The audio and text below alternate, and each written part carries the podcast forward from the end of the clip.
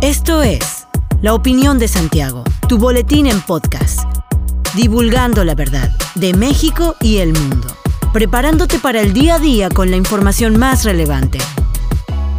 Comenzamos.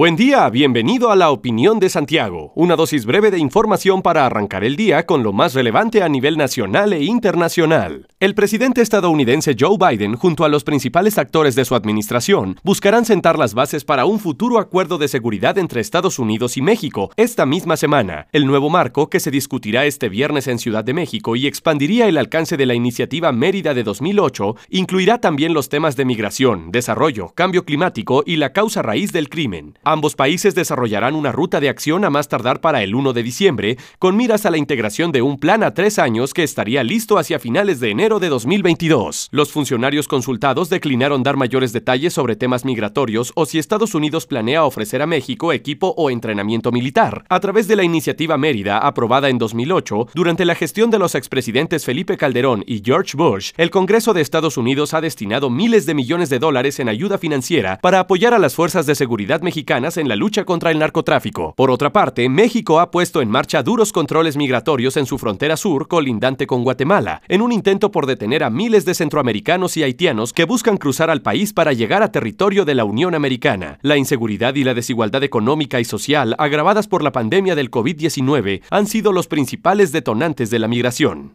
La cadena televisiva estadounidense CNN reveló la preocupación de Estados Unidos por el retraso en la emisión de visas por parte de México para los agentes de la agencia antinarcóticos DEA. Por lo general, explicaron, el proceso se lleva un mes, pero los agentes llevan esperando más de seis meses. Tampoco se han aprobado extradiciones a Estados Unidos. Ciertos funcionarios declararon que la negativa de México a otorgar visas a los agentes de la DEA es un punto que está contribuyendo a una decadencia en la relación de seguridad entre los países limítrofes. La relación bilateral se tensó desde la detención en octubre de 2020 del exsecretario mexicano de Defensa Salvador Cienfuegos Cepeda en Los Ángeles por presuntos vínculos con el crimen organizado. La medida, tomada sin hacerla del conocimiento de las autoridades mexicanas, llevó a una serie de reclamos. Finalmente, Estados Unidos entregó a Cienfuegos a México, donde los cargos en su contra fueron desestimados. Pero México respondió a Estados Unidos con una ley restringiendo la operación de los agentes de la DEA en México.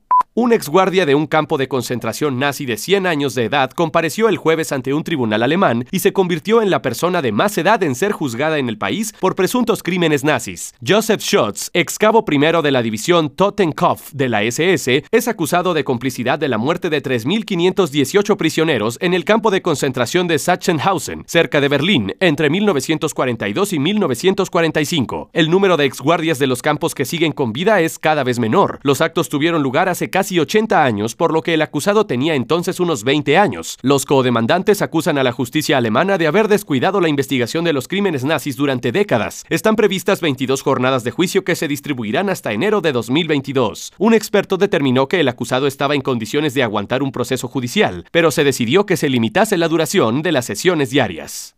Un poderoso terremoto que registró una magnitud preliminar de 6.1 sacudió el área de Tokio el jueves, pero las autoridades dijeron que no había peligro de un tsunami. El sismo tuvo lugar a las 22:41 hora local, a 80 kilómetros de profundidad y con epicentro en Chiba, región de la costa nipona del Pacífico. Según datos de la Agencia Meteorológica de Japón, la televisión pública NHK mostró un letrero colgado del techo de su oficina que se balanceaba violentamente. Las líneas eléctricas temblaron en el distrito Suginami de Tokio. El temblor no desencadenó la alerta automática de tsunami ni consta que haya causado por el momento daños materiales notables ni víctimas. Japón se asienta sobre el llamado Cinturón de Fuego del Pacífico, una de las zonas sísmicas más activas del mundo, y registra terremotos con relativa frecuencia, por lo que las infraestructuras y edificios están diseñados para aguantar los temblores. El coordinador estatal de protección civil, Carlos Rodríguez Divela, afirmó que en el municipio de Querétaro hay riesgo de derrumbe en 44 viviendas y en La Rueda están desalojadas 7 viviendas por la posible apertura de un socavón tras las lluvias del fin de semana. Recalcó que tanto las autoridades de Querétaro y Corregidora trabajan en la reparación de los drenes que tuvieron daños en su infraestructura el fin de semana para mitigar los riesgos. Además, refirió que 22 presas del estado están al 100% de su capacidad. Sin embargo, solo en la zona de Tequisquiapan continúan desalojadas 64 personas personas porque aún hay riesgo ante el lleno total que tiene la presa Centenario.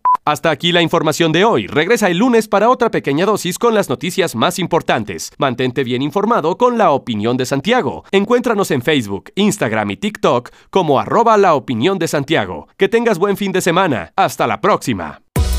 La opinión de Santiago. Comprometidos con la verdad.